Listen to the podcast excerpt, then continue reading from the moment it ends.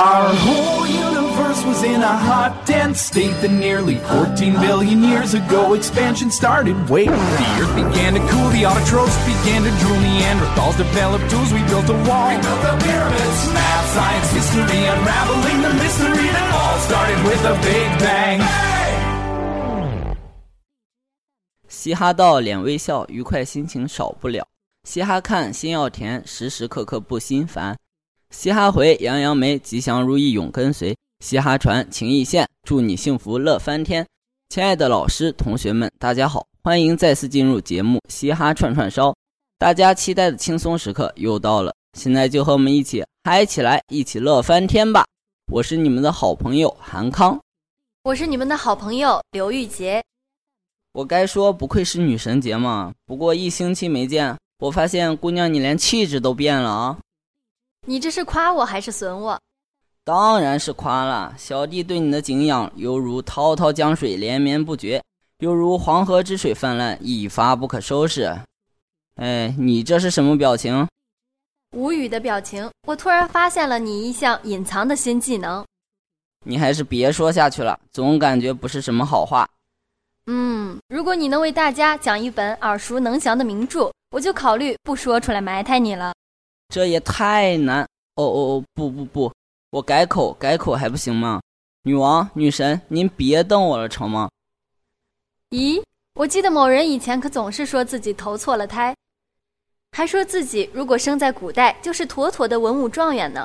怎么一个小小的故事就难住你这位状元了？你不会是猪鼻子里插葱装象吧？笑话，本少爷这么玉树临风、英俊潇洒的人物。妥妥的内外兼备，文武全才。你不能因为嫉妒本少的才华就污蔑本少。本少，停停停！你再说下去就上升到阶级仇视的高度了。我只不过是说了一句话而已，你怎么这么激动？哼，别以为我听不出来，你刚刚是在含沙射影，说我金玉其外，败絮其中。对于这句话，我不予置评。我只能说，少年，你太高看自己了。别说玉了，我连絮都没看到。求我现在的心理阴影面积有多大？急，在线等。东拉西扯这么多，你还讲不讲名著了？讲，当然讲，不就是讲个名著吗？这对我而言也太容易了，一盘小 case。既然这样，那就快讲吧。话说师徒四人走在取经路上，你这不会讲的是《西游记》吧？这也太没新意了。别打岔。你打断我思路了。好，好，好，我不说了，您继续讲，继续讲。话说师徒四人走在取经路上，走的时间太长，人类科技已经迅猛发展了，神州到处都是手机移动基站。有一天，大小姐，您又怎么了？不是说了不要打岔吗？你以为我想打岔啊？还不是因为你。我又怎么了？我我冤枉啊！狡辩！你讲《西游记》，我就不说你什么了。但手机移动基站是什么鬼？别告诉我说唐僧师徒也兴玩穿越。这个啊，你不觉得只是讲原著太单调了吗？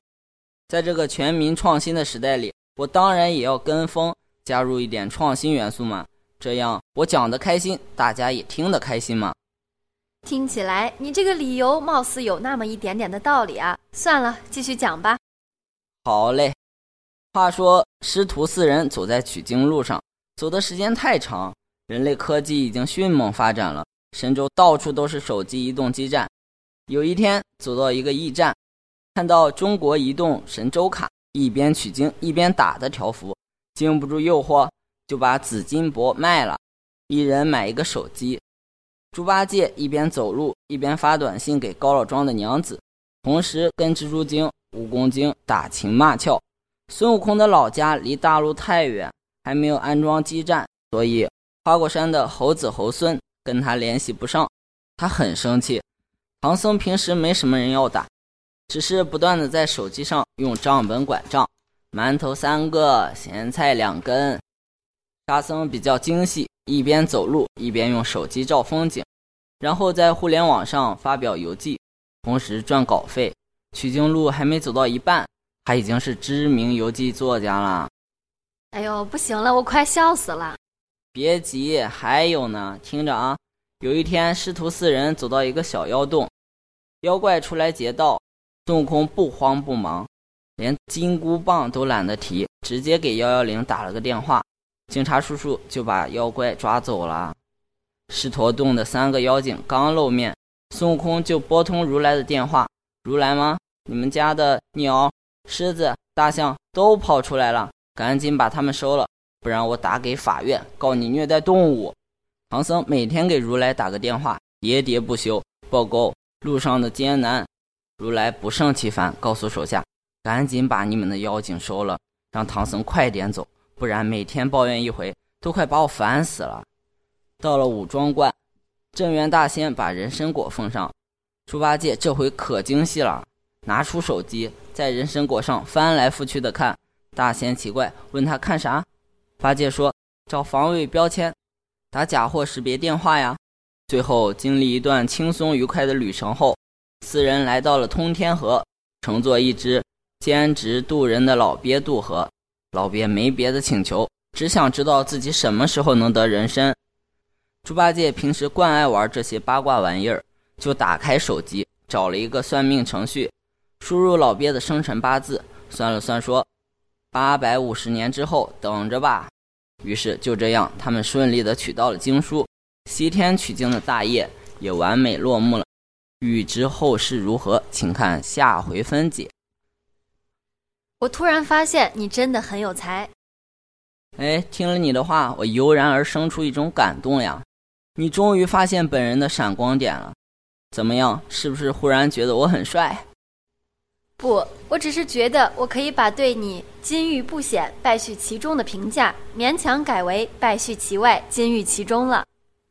我感觉自己受到了一万点的伤害，请让我从现在开始做一个安静的美男子吧。好吧，那这位安静的美男子，在节目的最后，你还有什么要对大家说的呢？我想说，各位亲爱的听众们，大家喜欢我讲的故事吗？希望在以后的节目中能为大家分享更多欢乐有趣的故事，请大家拭目以待吧。好了，到这里，本期的嘻哈串串烧就要与大家告别了。有同感的，有经历的，有傻呵呵偷笑的就很好，我喜欢你们的笑。是的，嘻哈到脸微笑，嘻哈串串烧就是让你笑。喜欢嘻哈串串烧的朋友们。可以下载荔枝 FM，搜索 FM 三七六六零八，关注大话完满收听，在那里我们与你不见不散。最后，感谢我们的编辑梁晶晶以及策划杨韵、薛晓婷，让我们下期再见。再见。